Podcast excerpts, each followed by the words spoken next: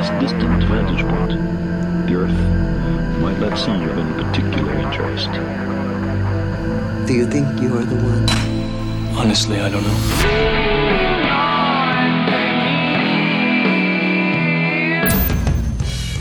Hola, ¿qué tal? Te doy la bienvenida a un nuevo episodio de Uno entre Mil, un podcast sobre el lado B del emprendimiento. Mi nombre es Matías Villanueva y antes que pasemos a esta charla, te invito a que te suscribas a nuestro canal y actives las notificaciones para que no te pierdas ninguno de nuestros capítulos. Ahora sí, súmate a esta conversación y transformemos este podcast en una ronda de cervezas para tres.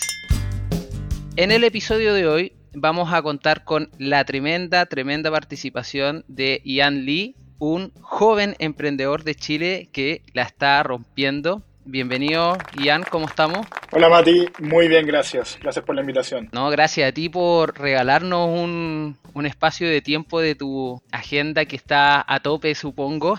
Así que vamos a sacarle provecho a estos minutitos para mm, también, por un lado, contar tu historia, relatar por qué te consideramos un uno entre mil y a partir de eso vamos a dar una pequeña reseña de, de, lo que eres y quién eres. Y si al final de esto, de este punteo, eh, querías añadir algo, lo añadimos. Vamos a comenzar eh, mencionando que Ian es programador autodidacta desde los 14 años. Tuvo su primer empleo a los 17 años como ingeniero de software en OUM, que es una startup de bienes raíces nacional aquí en Chile. Él dejó este trabajo, también rechazó una oferta para ser fundador de otra empresa, otro negocio, pero decidió crear su propia startup.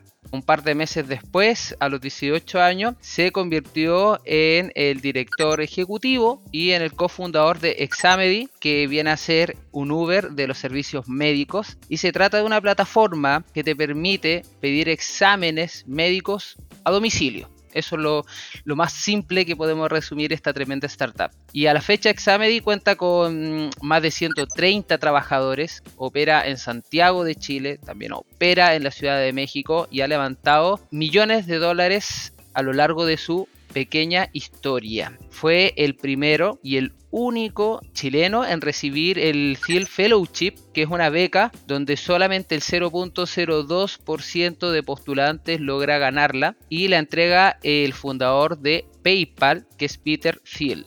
Y como si fuera poco, es mentor a su corta edad de Platanus Ventures, de Startup Chile, y podrán comprender que en su tiempo libre lo que más le gusta es seguir aprendiendo, es autodidacta y una de sus pasiones y hobbies es la lectura. ¿Algo que sumar por ahí, Ian? No, de hecho fue, fue bastante completa la introducción.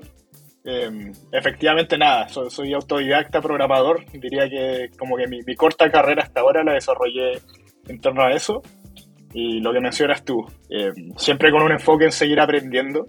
Yo, bueno, un, un detalle aparte en, en, esa descripción, yo entré a la universidad brevemente, hice tres meses online, yo primer año tres meses, y después de eso ya dije, quiero salir del trabajo, quiero dejar la universidad y quiero partir a emprender. Y ahí fue cuando comencé Examedia en el fondo. Excelente. Antes de entrar a preguntarte sobre esos temas que son bien interesantes, a nuestra audiencia siempre la introducimos con nuestros invitados con una pregunta que es bien simple, pero que a veces suele ser compleja porque es simplificarnos en una sola palabra. Si hoy día tú, Ian, tuvieras que mm, describirte como el emprendedor que eres en una palabra, ¿cuál sería y por qué? Sería trabajador, probablemente. De hecho, yo creo que una de las, de las cosas que realmente sé hacer bien es trabajar mucho. Sé que existe el concepto de como trabajar inteligente o trabajar como poco, pero de buena calidad. Yo la verdad es que no sé si lo que hago es de buena calidad o no, pero trabajo muchísimas horas al día y he visto que para mí es lo que más me funciona. O sea, no sé si es o malo, pero trabajo muchísimo, me puedo enfocar por, no sé, 12, 14, 18 horas de corrido Así que te diría que trabajador. Perfecto.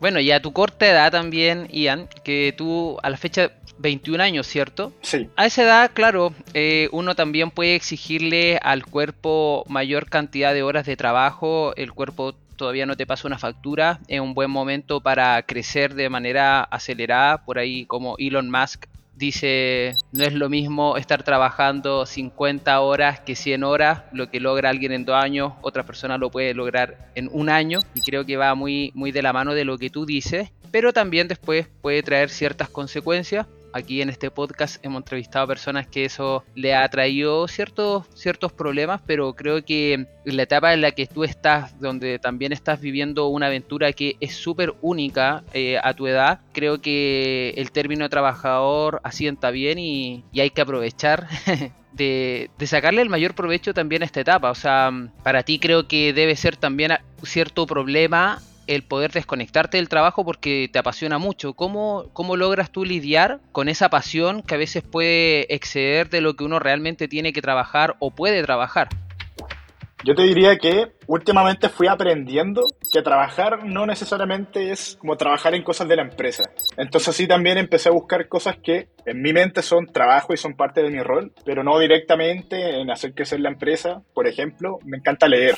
Y de cierta manera también considero que mi trabajo es seguir aprendiendo para, obviamente, después llevar el conocimiento a la empresa y, y, aportar por ese lado. Así que he buscado maneras de que como los hobbies que yo tengo de, no sé, leer en mi tiempo libre, de salir a comer con otros fundadores de startups, conocer más gente, también se consideren trabajo.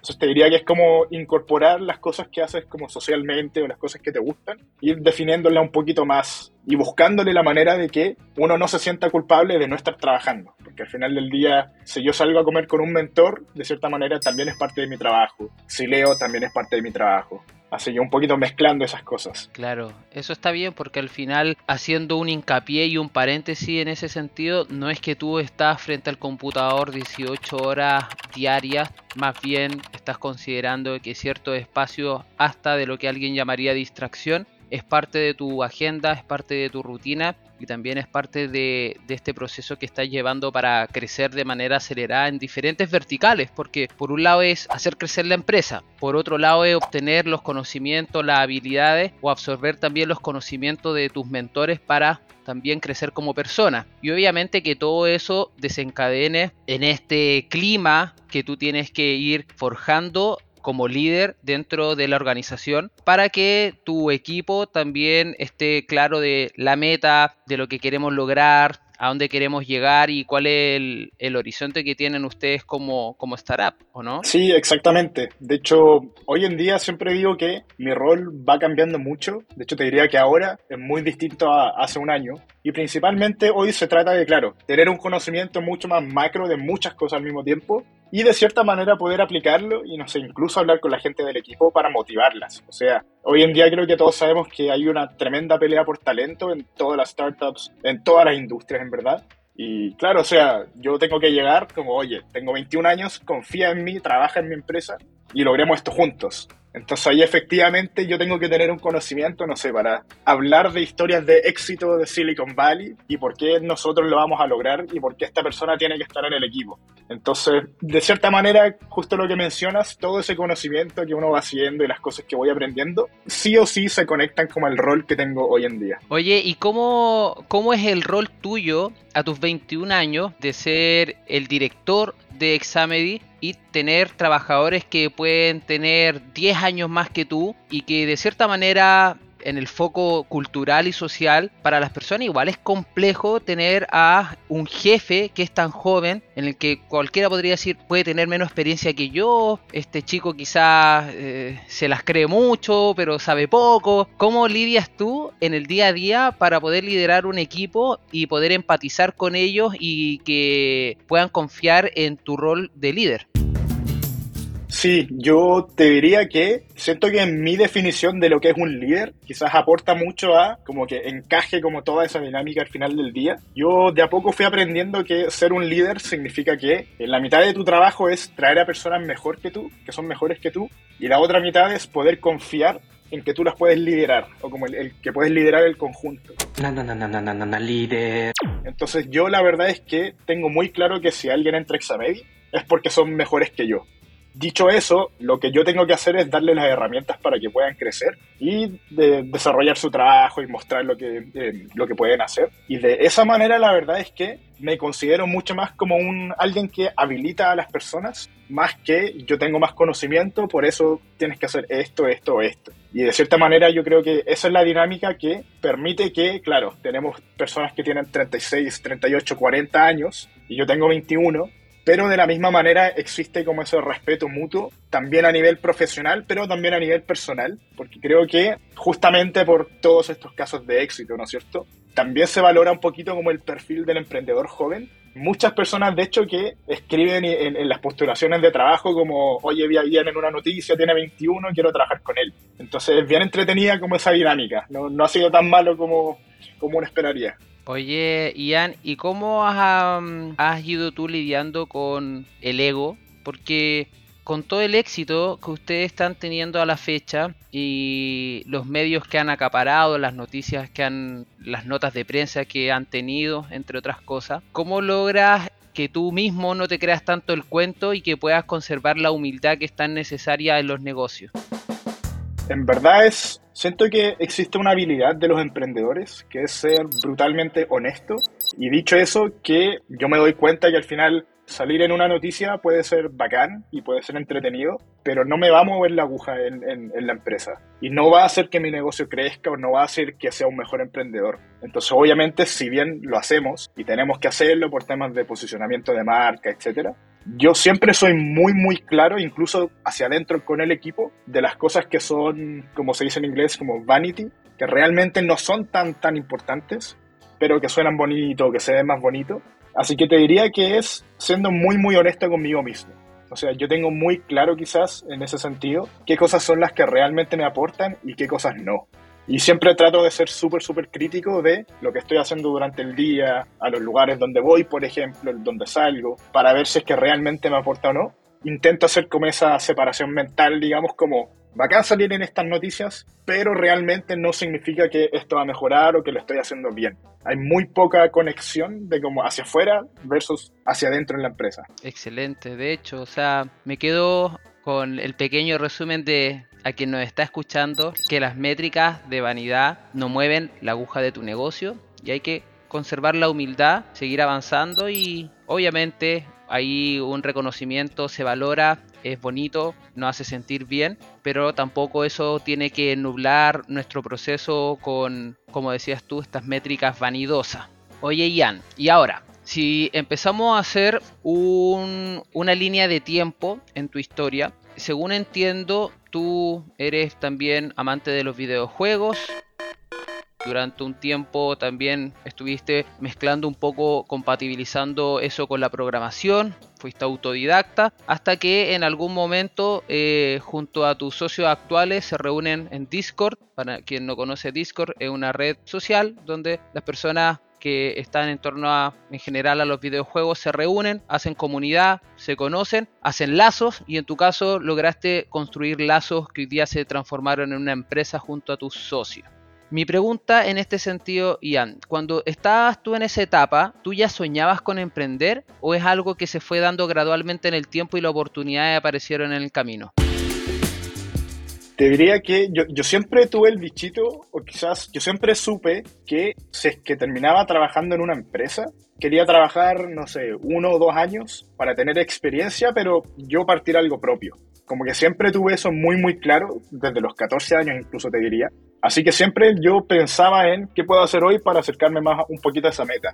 De hecho, parte de la historia que, que cuentas, efectivamente yo con mis socios jugábamos, no sé, te diría 10 horas, 12 horas al día de un juego que se llama Counter-Strike, no sé, de, pistola y todo eso. Y, y, de repente me, y esto a los, no sé, 14, 15 años me llegó como un momento de realizar como qué estoy haciendo con mi vida, que, que, fue bien temprano en verdad. Fue casi que una crisis a los 14 años. Y ahí empecé a decir como bacán los videojuegos y todo, pero quiero aprender a programarlos. Así fue como mi, mi primera entrada al mundo de la programación rápidamente me di cuenta que los videojuegos no eran lo mío, prefería jugarlos a, crearlos y me lancé a lo que es como la programación web. Entonces, de nuevo, siempre teniendo en mente que algún día quería hacer algún tipo de empresa, en el camino fui haciendo muchísimos proyectos. O sea, habían páginas web donde las personas preguntaban, necesito este tipo de página web, necesito esto, esto, esto. Y yo a los 15 años, no sabiendo hacerlo, mandaba correos de, oye, soy experto en esto, lo sé hacer, te lo voy a dejar hermoso. Me contrataban y tenía que aprender a hacerlo y se los mandaba y me pagaban. Entonces fue, fui aprendiendo muy como al choque, diciendo sí a todo. Y la verdad es que eso eventualmente me llevó a esta oportunidad donde dije que sí nuevamente y partimos la empresa que hoy en día ya son más de 130 personas por ahí. Wow, wow, wow, wow, wow, wow, wow. No, qué tremendo. De hecho, yo y el equipo cuando estuvimos revisando tu historia, ahí cuando aceptaste esta invitación, de verdad que quedamos bien sorprendidos de, de lo mucho que has logrado en tan poco tiempo y, y este crecimiento acelerado que igual es una característica principal de, las de las startups. Entonces, si hoy día Ian no está escuchando a alguien que tiene una corta edad y no sé, tiene 13, 14 años, también le llama la atención este mundo de la programación porque por ahí escuchó que es algo que va a ser una fuente laboral muy importante en los próximos años. ¿Cuál podría ser un, proceso autodidacta a seguir? ¿Dónde puedo recurrir a la información? ¿Dónde puedo empezar a aprender? Y, y, cómo podría llevarlo a cabo compatibilizando también mis estudios escolares? ¿Cuál sería tu consejo en ese sentido a seguir? A ver, yo para programar, en verdad, fue abrir YouTube y poner cómo programar. Muy, muy básico, muy, muy directo. Hoy en día existen cursos online muy, muy buenos. Un amigo mío fundó una plataforma que se llama Platzi. Y ahí efectivamente uno busca cursos de programación y sale listo para entrar al mundo laboral. Entonces diría que el primer paso y el más importante en la programación es comenzar como sea. O sea, la primera página web probablemente va a ser horrible.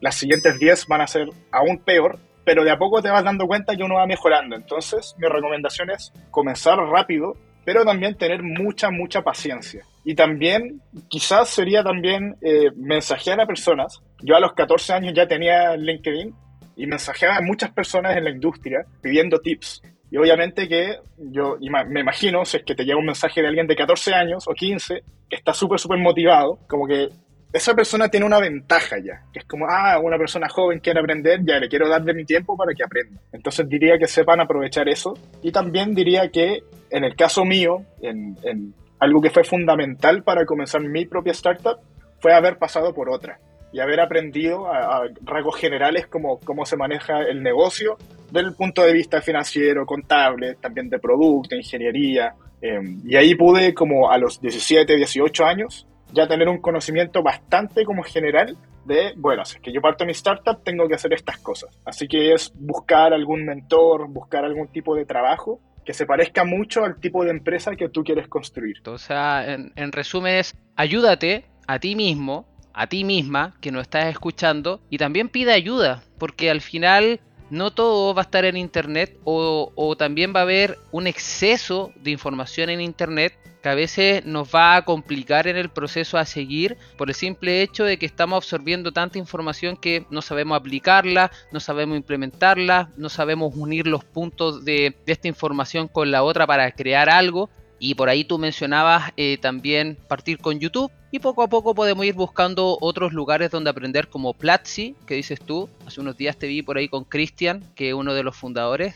De hecho, 2018 yo conocí a Freddy porque me invitaron a grabar dos cursos en Bogotá y cuando conocí al equipo de él, a, Freddy, a Nicole, a Andrés, a Juan Pablo, me acuerdo, el 2018 de pasar un poquito más de cuatro años, yo volví a Chile con otra mentalidad y, y ahí concuerdo contigo que es súper importante hacer redes de contacto. Si no tenemos la posibilidad de reunirnos en el lugar donde vivimos con personas que estén en un lugar con su empresa, con su negocio, con sus conocimientos, donde nosotros queremos llegar, el Internet ya nos da la posibilidad, tal como tú dijiste, de tener el LinkedIn, escribirle a alguien, de pedir ayuda, de pedir una mentoría. Y las personas en general cuando alguien llega y golpea la puerta con esa actitud, con esa tenacidad, con, esa, con ese hambre de avanzar y crecer, en general la mayoría te va a ayudar. Y el que no te ayuda, bueno, es parte del juego también. Si aquí en el podcast también a mí me pasa, a veces golpeo una puerta y me dicen, no, no tengo tiempo, no estoy interesado, yo no me puedo enojar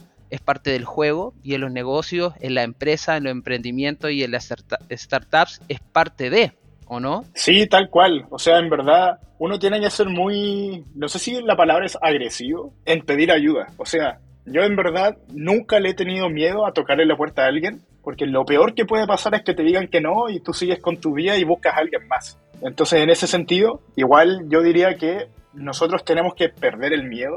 En particular la gente joven, y a mí creo que en algún momento también me pasó, uno tiene como el miedo de no parecer tonto. O sea, no quiero hacer una pregunta tonta. Y al final, hoy en día, mi punto de vista es como, obvio que soy tonto, entonces voy a preguntar, ¿cierto? Voy a buscar a alguien que es experto, yo parto con la base de soy tonto, ayúdame. Entonces es como una mentalidad medio entretenida, pero que también te deja como, no sé, no tener miedo a pedir ayuda, a hacer preguntas por muy tontas que suenen. Y de esa manera, en verdad, he logrado hacer conexiones muy, muy buenas justamente con los fundadores de Platzi, eh, y, y, también de otras empresas muy importantes. Exacto.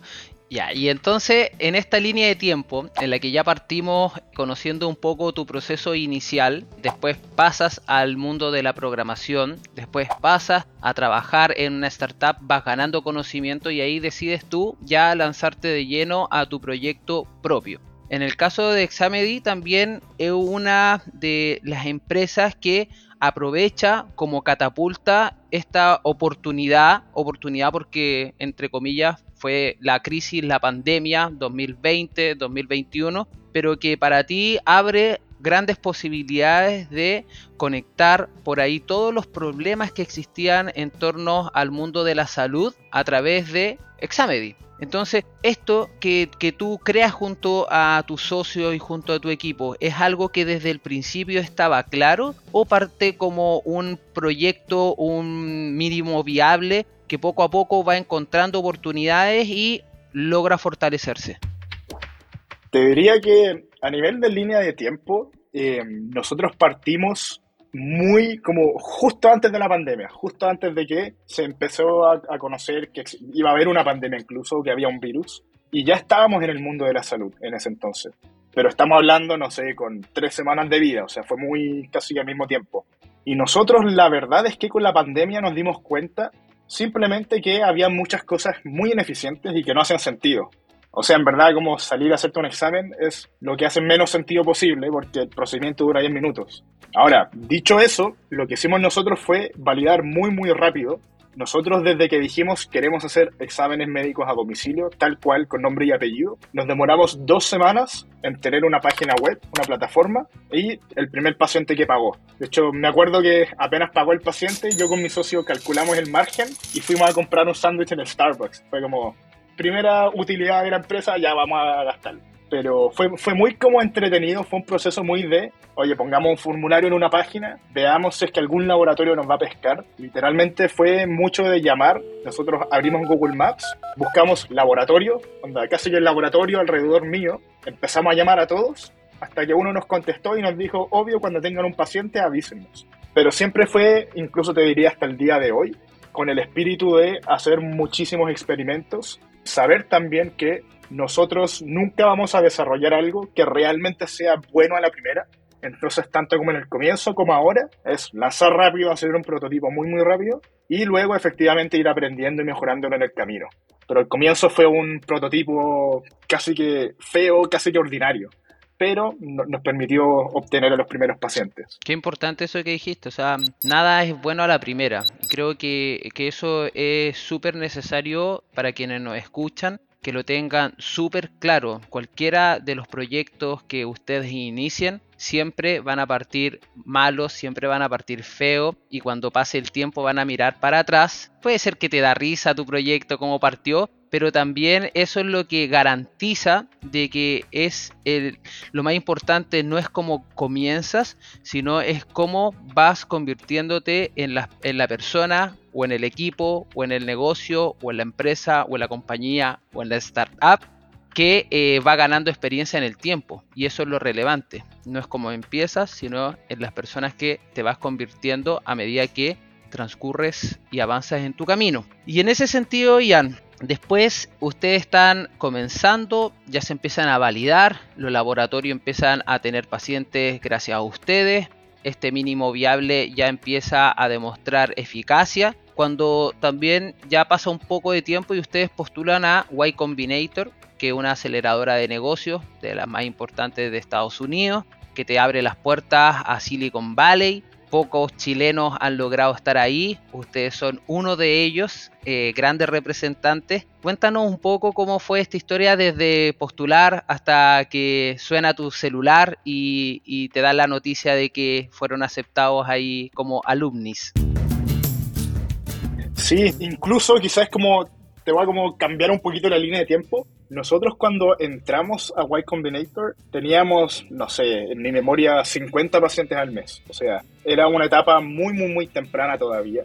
Y realmente la lógica de postular fue muy de la mentalidad que te menciono. O sea, peor de los casos nos rechazan y postulamos de nuevo. Pero ¿qué pasa si es que sí nos aceptan? De hecho, la postulación decidimos un miércoles, por ejemplo, postular. Y ese mismo viernes mandamos todos los documentos, respondimos las preguntas, los videos que te piden también, y nos olvidamos completamente. Nosotros en verdad dijimos, probablemente no nos van a aceptar, mandémoslo, veamos qué pasa. Luego nos pudimos enfocar muchísimo en construir la startup. Esa es otra recomendación. Muchos emprendedores se enfocan en hitos también que son como, no sé, entrar a, Startup Chile, entrar a Y Combinator, como nuevamente, hitos que no te van a ayudar realmente en resolver el problema que quieras resolver. Entonces nosotros postulamos y nos enfocamos nuevamente en el negocio y ya creo que como un mes y medio, dos meses después, nos llega un correo que literalmente dice como pasaron a la siguiente fase de la entrevista, agenden una hora acá. Y nosotros nerviosísimos porque nos dijeron con un día de anticipación y ahí empezamos a eh, mensajear por LinkedIn a founders que ya habían hecho el proceso. De nuevo, una comunidad que está muy dispuesta a ayudar creo que hubieron como seis o siete personas que en ese momento, sin conocernos, nos dijeron, acá está mi calendario, agéndame para hoy en la tarde y hagamos una práctica de la entrevista. Y, y no nos conocíamos desde antes. Así que me, me, encontré con una comunidad que realmente te quiere ayudar. Y ya después de hacer el proceso de entrevista, que de hecho son 10 minutos, que son tres personas haciéndote preguntas muy tajantes, o sea, te interrumpen, pregunta tras pregunta tras pregunta, nosotros salimos igual confiados porque de nuevo no, no esperábamos entrar y ya eh, hay una regla bien entretenida de Y Combinator, que es si es que te rechazan, te van a mandar un correo, si es que te aceptan, te van a llamar. Entonces yo vivía pegado al celular, estuve creo que un día o quizá un poquito más sin dormir, y claro, llegaba un correo, lo abría y era, no sé, Banco Falabella, eh, o lo abría y era Mercado Libre, una promoción de una almohada. Hasta que tipo 3 de la mañana, uno de los días siguientes, estoy acostado destrozado, o sea, yo estaba muy, muy ansioso y me aparece un número gringo en la pantalla. Y yo ahí ya dije, ya, este es el número. O sea, calculé como las horas de diferencia entre acá y San Francisco. El número partía con un más uno, claramente no era de, de Latinoamérica. Lo contesté y me dicen, efectivamente, oye, quedaron, los vemos acá. Así que fue, una, fue un proceso surreal, te diría. De hecho, hace un par de meses, o semanas, de hecho, en, en, en septiembre, fui a San Francisco a conocer a muchos de, de los del evento de Y Combinator y allí estaban el, el, creador de Twitch, de hecho, Justin Khan estaba ahí, eh, Michael Seibel, otro creador de Twitch también, estaban los creadores de Airbnb, Stripe, o sea, en la misma sala. Entonces fue, fue un proceso muy, muy entretenido porque al final te acercan, sin importar quién eres, una red de personas que ya la han, eh, ya la han hecho en el mundo startup, en el mundo tecnológico, y te dan toda la red para que tú también lo puedas hacer. Oye, Yanni, tú que ya has accedido a esa mm, hermosa red de contacto y de personas que lideran tremendas empresas a nivel global, ¿qué crees tú que caracteriza a estas personas? ¿Qué ingredientes tienen en su personalidad que los han llevado a construir empresas de este tipo? Te diría que son, o sea, yo creo que hacia afuera nos dicen que somos como tomadores de riesgo, pero entre nosotros decimos, en verdad no estamos tomando riesgo. O sea, imagínate, yo siempre he sabido que en algún momento de mi vida quería emprender. Y hoy por hoy vivo con mis papás, de hecho esta es la casa de mis papás, me hacen el almuerzo en la casa, me despiertan en la mañana, me lavan la ropa, y entonces realmente es el mejor momento para emprender cuando no tienes ninguna otra carga, digamos, ninguna otra responsabilidad. Y muchos de estos emprendedores he visto que efectivamente como que interiorizan realmente como lo mejor que puede estar haciendo ahora no es estar en la universidad, es estar emprendiendo y aprovechar este tiempo para emprender. Quizás somos como personas que pintamos nuestra realidad como para justificar lo que estamos haciendo, Pero igual yo siempre le explico a las personas que me dicen cómo fue salirte de la universidad. Y para mí fue como obvia la decisión. O sea, quiero emprender, no quiero perder tiempo, me salgo. No, no me costó nada y a mis papás tampoco le costó mucho entenderlo. Pero de esa manera sí, como que siento que son personas que ven como el concepto del riesgo de una manera muy distinta a personas muy normales. Oye, tremenda respuesta y, y hay algo que me causa harta intriga. A tu corta edad y tú teniendo las cosas tan claras y también habiendo ya expuesto a tus padres que te ibas a retirar de la universidad, llevando apenas tres meses, donde un típico padre o madre chileno eh, dice, oye, no, quédate en la universidad, te vas a morir de hambre, no vas a lograr el éxito, no vas a hacer el orgullo de la familia. ¿Qué le dirías tú a los jóvenes de nuestro país que están en esa encrucijada de retirarse de la carrera por seguir su, su sueño de emprender, de tener un negocio, una empresa? ¿Cuál, ¿Cuál sería ahí tu consejo para quienes están en esa situación? Porque estoy seguro que hay miles y miles de jóvenes en ese, en ese momentum. Yo diría que, bueno, primero que todo, eh, hablando en mi caso, creo que a mis papás se les hizo muy fácil como aceptar esta decisión, porque yo desde muy chico les mostraba que era muy trabajador, les mostré el esfuerzo que le ponía a todo, entonces efectivamente como que encontraron razón o de cierta manera encontraron que mi, mis ganas de emprender estaban justificadas.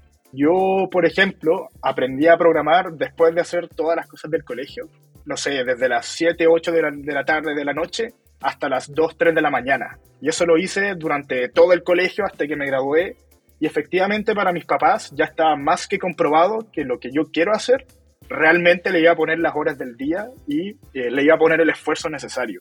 Entonces e, es muy distinto en el fondo. A lo que voy es, si es que quieres mostrar que quieres hacer algo, tienes que partir desde ya, que se den cuenta que tienes una pasión por esto ir preparando igual como ese discurso, ¿no es cierto? O sea, para mí fue como, oye, me quiero salir, pero llevo siete años aprendiendo, no sé, X cantidad de horas todos los días, quiero tratar de aplicarlo ahora y construir algo con lo que aprendí.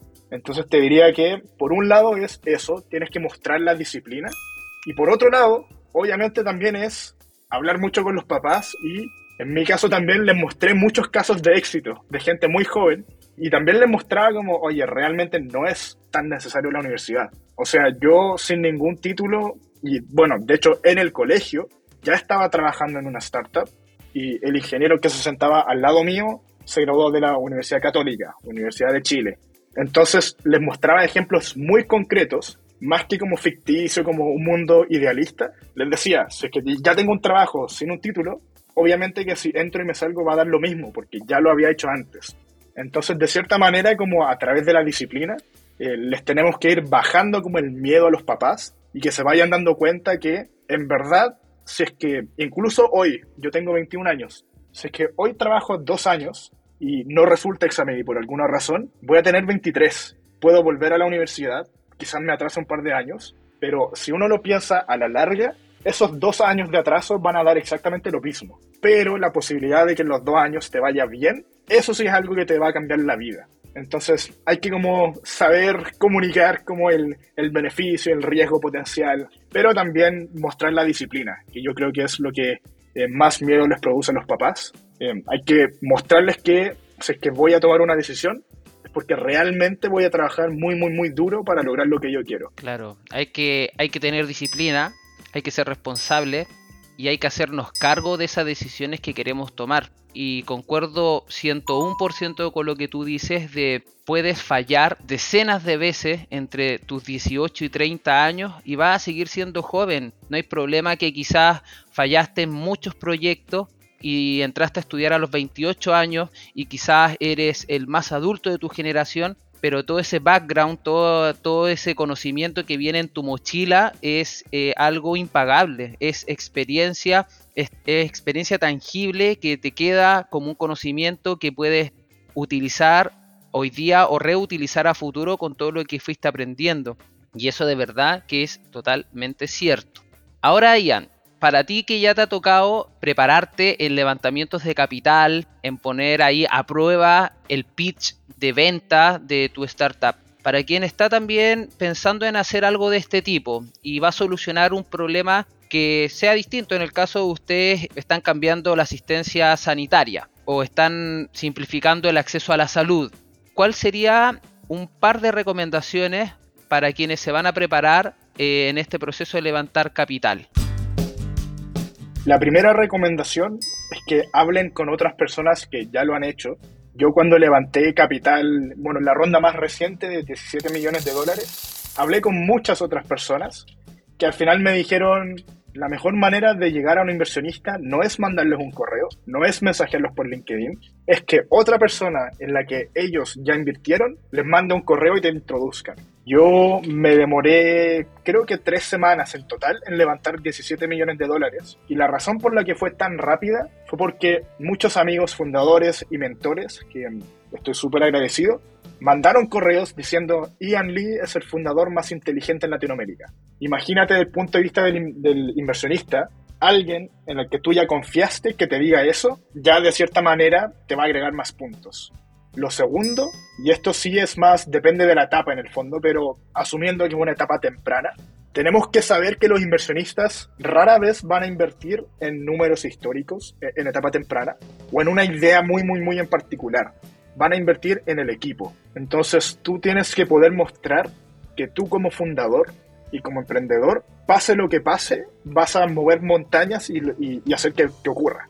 Y lo vas a lograr. Entonces de esa manera yo siempre digo esto en todos lados, pero los mejores fundadores son los que tú cierras la llamada y te quedas con una sensación de como esta persona está loca, está drogado incluso. Tiene que existir como esa energía, porque al final el mundo de las startups es tan difícil que si la persona no es excepcionalmente energética, brillante o trabajadora, no lo va a lograr y el inversionista tiene que entender eso. Y la última sugerencia es entender también que los inversionistas, de nuevo, no, inviertan solo por tu historial. O sea, incluso como la definición de una inversión es como yo pongo plata ahora con el potencial de lo que se va a convertir, ¿no es cierto? Entonces yo siempre, siempre recomiendo 30% de tu pitch tiene que ser lo que has logrado y 70% tiene que ser, con esta plata voy a lograr esto, esto, esto, y vamos a cambiar la salud así. O sea, en Examedia hoy en día estamos haciendo una de las mil cosas que queremos hacer. Y yo cuando me tocaba hacer el pitch, lo dejaba muy, muy claro que estamos partiendo con esto para hacer hincapié, para entrar al mercado, pero la visión es mucho más grande y mucho más allá, y que al final están invirtiendo en esa visión de cómo debería funcionar la salud. Y yo creo que eso es algo que los emprendedores no, no logran comunicar tan bien hoy en día. Se enfocan mucho en, hemos logrado esto, eh, hicimos esto, estos son los números. Yo para comentarte, tuve una, eh, una presentación de siete diapositivas para levantar 17 millones de dólares en tres semanas.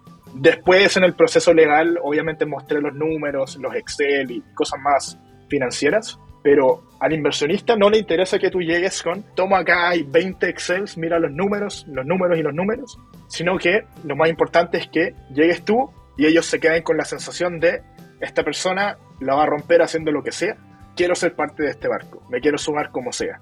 Así que esos son los tres tips que, daría. Perfecto, perfecto. O sea, y quiero hacer aquí también una pausa y es levantamiento de capital de 17 millones de dólares a los 21 años con tus socios, con un equipo a la fecha de más de 130 personas. De verdad, yo aquí no me queda otra cosa que felicitarte.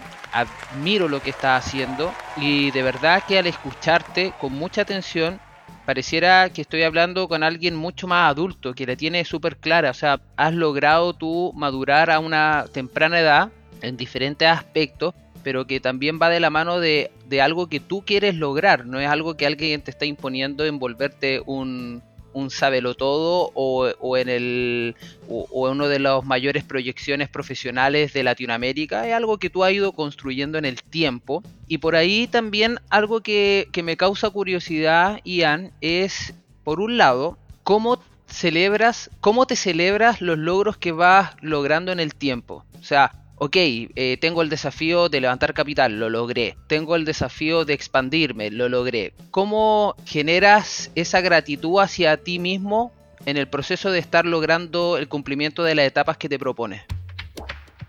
Yo creo que celebro mucho menos quizás de lo que uno esperaría.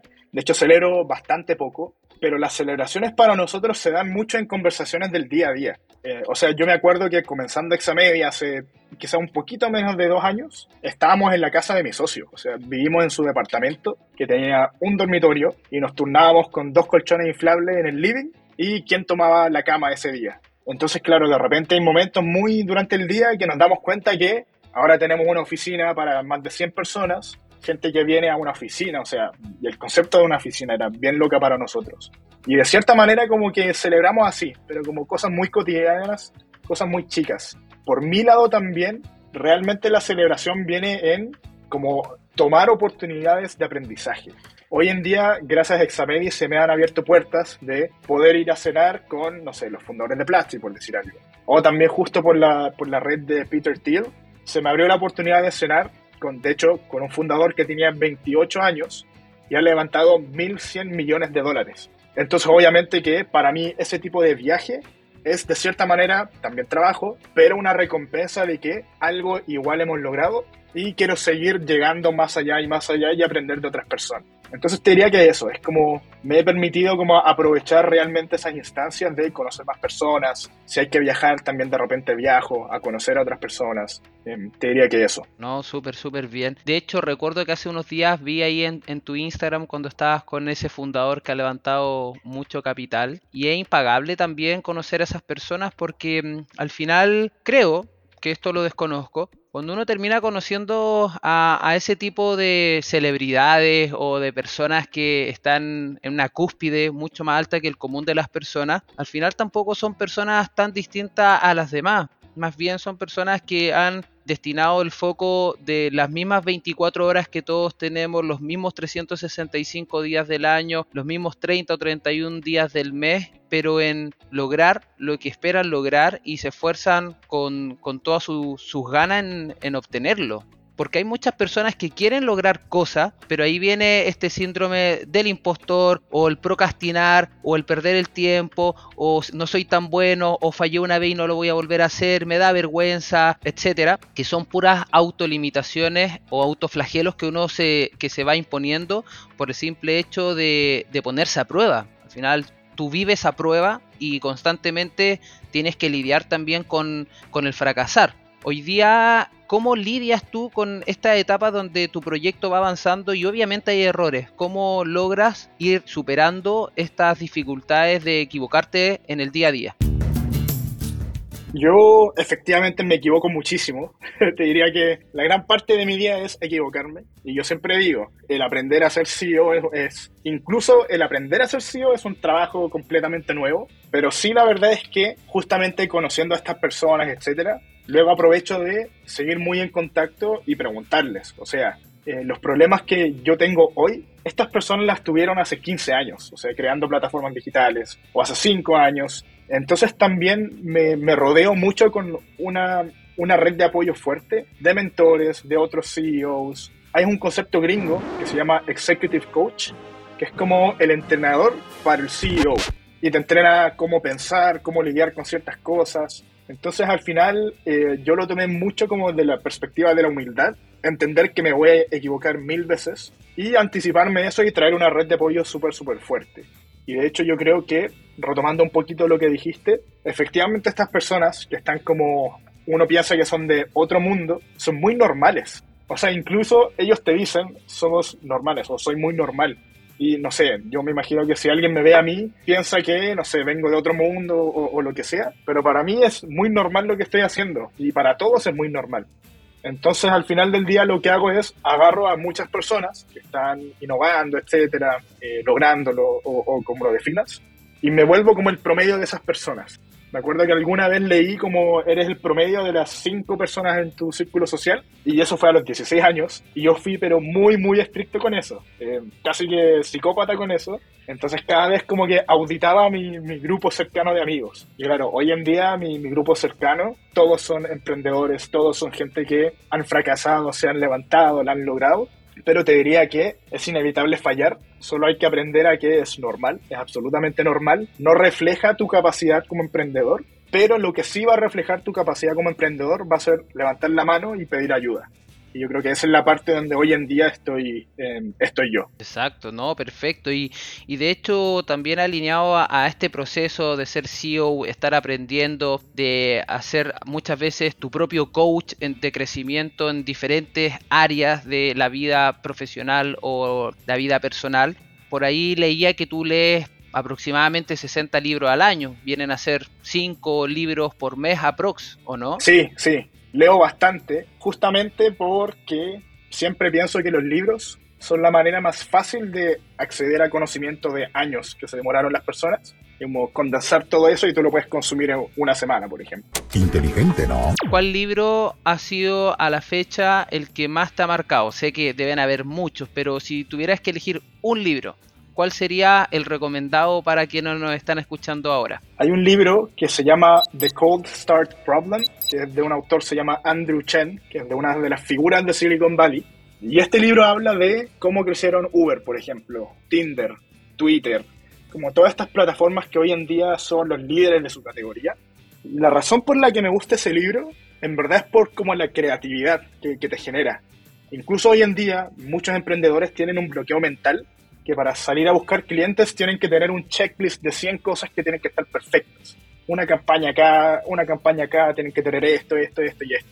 Por ejemplo, este libro te habla de la historia de crecimiento de Tinder, me imagino que muchos conocen la plataforma, que cuando eran cero empleados, solo los fundadores, los mismos fundadores iban a universidades y se paraban en la entrada de las fiestas de todos los carretes y decían como, oye, acá hay personas muy lindas, pero te tienes que meter a esta aplicación. Y así creció Tinder. O sea, son, son, estrategias de crecimiento que una persona nunca pensaría. Incluso la plataforma Reddit, por ejemplo, ellos crecieron porque los primeros, creo que eran mil o diez mil usuarios, eran robots. O sea, no eran usuarios de verdad, pero daba la sensación de que si es que yo, por ejemplo, abría Reddit y obviamente espero que exista contenido de otros usuarios, Reddit mismo creaba 10.000 robots para popular este, este foro y, y generar contenido. Entonces, al final, la razón por la que me gusta este libro es porque te muestra que como emprendedor todo es cancha y puedes hacer absolutamente todo. Eh, nadie te va a molestar o criticar por eso. Y de hecho es mejor que seas como innovador, como Reddit, como Tinder, y busquen maneras alternativas de crecer, que muchas veces van a ser lo que te van a armar el negocio en el fondo.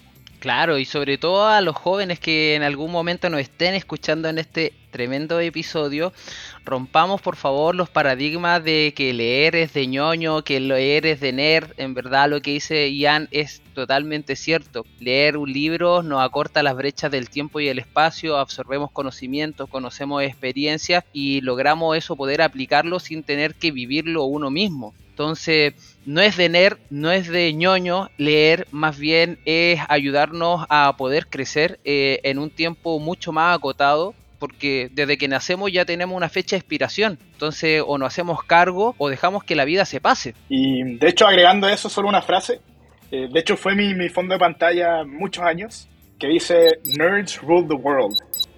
Así que si es que alguna vez los critican por ser ñoños, están en el buen camino. Yo, yo al menos crecí diciendo soy ñoño, ahora mismo soy ñoño, y esa es como de mis mayores virtudes porque siento que es como lo que define a alguien que le encanta aprender, le encanta programar, o, o en este caso aprender y emprender, etcétera. A mí me molestaban harto igual, sobre todo en la familia de, de mi pareja, siempre, porque desde que conocimos, me, nos conocimos, me, a veces me decían, oye Matías, ¿y qué te puedo regalar para Navidad? Regálame un libro. Como, pero ¿cómo te voy a regalar un libro? Pues Matías, qué fome. Regálame un libro, prefiero un libro que un gorro, prefiero un libro que una polera, prefiero un libro que una sandalia. De verdad que me va a ser más útil y quizás hasta en algún momento se lo presto a alguien después de leerlo, esa persona le va a servir y, y, se va a dar este proceso también de que todos aprendemos y el conocimiento se traspasa porque si nos quedamos con el conocimiento en verdad, ¿de qué sirve?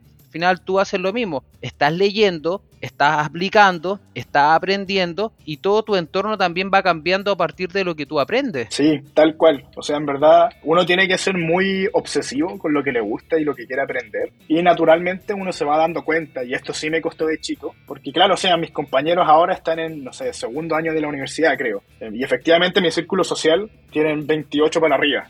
Pero uno se va dando cuenta en el fondo que las cosas se van dando y las personas que tienen intereses similares se van como, hay como un imán que, donde se van sumando las personas. Y al final uno tiene que aguantar nomás hasta ese momento, hasta que tu círculo social tenga los mismos intereses que tú, pero hasta que llegue ese momento hay que ignorar todo el ruido y seguir adelante y aprender y ser obsesivos con eso. Oye, Ian, y, y en esta dinámica que también eh, grandes emprendedores o personas relacionadas al mundo de, la educación financiera dicen, oye, está bien, del dinero que tú obtienes, una parte puedes invertirla, una parte puedes eh, guardarla, ahorrarla, y otra parte también gástatela en cosas que te gusten. Si ponemos en ese contexto hoy día de lo que tú obtienes, porque a ti la mayor satisfacción debe ser lograr tus metas en tu trabajo y eso está perfecto. Pero alguien como tú a tu edad, ¿en qué se gasta su dinero? Porque tampoco digamos que te va mal. ¿En qué, en qué gasta hoy día Ian su dinero? Por suerte me ha ido bien y, y de nuevo, o sea, yo vivo con mis papás. Entonces, la capacidad de ahorro que tengo es bastante, bastante alta. Te diría que muchas veces yo soy el que siempre paga las salidas con amigos. Obviamente porque ellos viven con sus papás y tienen una mesada, por ejemplo, algunas veces. Así que mucho es como en el círculo social, me gusta pagar, me gusta invitar, me gusta como generar esas experiencias a la gente cercana a mí. Pero también me gusta mucho el tema de darme como recompensas. Yo desde chico me encantaban los relojes, me encantaban, me encantaban. Y además para los que no saben, los relojes son una muy buena inversión también. Entonces casi que como te compras un reloj que es de colección, lo usas dos años y los vendes por el doble del precio. Entonces también cada, cada cierto tiempo me compro relojes porque me encantan. Y eso te diría, como social, relojes. Hay una historia bacán también que yo siempre desde chico, siempre usaba buzo. En mi colegio no tenía uniforme y hasta el día de hoy siempre uso buzo. O sea, voy a la oficina de un inversionista y estoy con buzo. A donde sea estoy con buzo. He ido a matrimonios en buzos. Obviamente pido disculpas como antes de ir, como yo solo tengo buzos. Pero por lo mismo, la gente como que uno nota que te miran en menos. Pero en el contexto de negocios, si es que tú entras a una sala con un buen reloj, ya como que rompes la barrera de una. Y puedes estar con chalas, con lo que sea, y ya estás como al mismo nivel, entre comillas, de, la persona. Buenísimo, buen, buen tip ahí. Y obvio también para quienes nos escuchan, hay que darse sus gustos. Todos tienen un, algo que, que, les puede apasionar y que es distinto. Y hay que también eh, ser generoso con uno mismo o con una misma, para quien nos escuche. Hay que reconocernos a nosotros mismos, es importante eso. Y no en el, en el lado de, del ego, sino en, en el lado de también ser generosos con el esfuerzo que estamos haciendo, la dedicación que estamos llevando a cabo. Y creo que tú has resumido súper bien eso, eh, Ian. Para quienes estuvieron en este episodio acompañándonos y quieren conocer más de ti o quieren seguir tu trabajo, quieren estar al tanto de tus pasos, ¿dónde te podemos encontrar? ¿Dónde te gusta a ti hacer redes en Internet? Eh, la verdad es que lo que más uso es Instagram. Me gusta compartir además, subo fotos en la oficina de repente, cuando salgo con, con, otros emprendedores también. Así que Instagram sería la mejor red, que es ian con 4A. .py, ian.py, con 4 A entre medio. Hasta el día de hoy, bueno, hay, hay muchos amigos que he conocido porque me agregan en Instagram y me escucharon en algún lado. Y en verdad, de nuevo, incluso mi socio tiene 20 años y conozco a muchos emprendedores. Un amigo mío creo que tiene 22 y se salió de la U ayer y, me avisó hoy en la mañana. Entonces, en verdad hay una comunidad bien fuerte de emprendedores y todos sabemos que es difícil, así que yo siempre estoy disponible a que me pregunten de la experiencia, me pidan eh, consejos y, y, todo lo que sea. No, genial. Yo de verdad, Ian, eh, me saco el sombrero, alucinado con con la fluidez que tienes para hablar sobre estos temas, el conocimiento que entregas, se nota que eres generoso con lo que aprendes y, eso es clave en una persona como el rol que tú estás cumpliendo hoy día. Así que me quedo con gusto a poco, creo que nos faltó conversa para, para un próximo episodio. Y, y, por aquí quiero agradecer también a, a, además de quienes nos han estado escuchando, a Delphi, Seoane, a Salva Luca, que están en la producción de este podcast, a Cristian Asiar, que está eh, en la edición, y obviamente a quienes nos han estado acompañando. Este episodio para mí de verdad que ha sido bien alucinante porque a tu corta edad siento que la, la tienes súper clara y creo que el tener claro lo que uno quiere hacer, lo que quiere lograr, en quién se quiere convertir, es uno de los trabajos más difíciles hoy en día donde estamos en una abundancia de, de, quién ser, de qué lograr, de qué obtener, de qué comprarse, que nos nubla. Y, y, creo que tú vienes a clarificar todo eso y para mí ha sido una experiencia súper, súper, súper gratificante. Yo tengo 15 años más que tú, pero de verdad te siento como que fuéramos de la par de las edades. No sé si me estoy yo achicando o te estoy agrandando a ti, pero siento que estamos aquí en una tremenda conversa. Así que agradecido de tu tiempo. Por aquí me voy también despidiendo. Matías Villanueva, que soy el host de este humilde podcast y espero que nos acompañen más personas en los próximos episodios de Uno entre Mil, donde estamos revelando el lado B de emprender. Así que muchas gracias Ian y no te quitamos más tiempo porque tu agenda está bien ocupada. Muchas gracias por la invitación, estuvo súper, súper entretenido. Bacán, compadre. Así que el mayor de los éxitos y nos vemos pronto.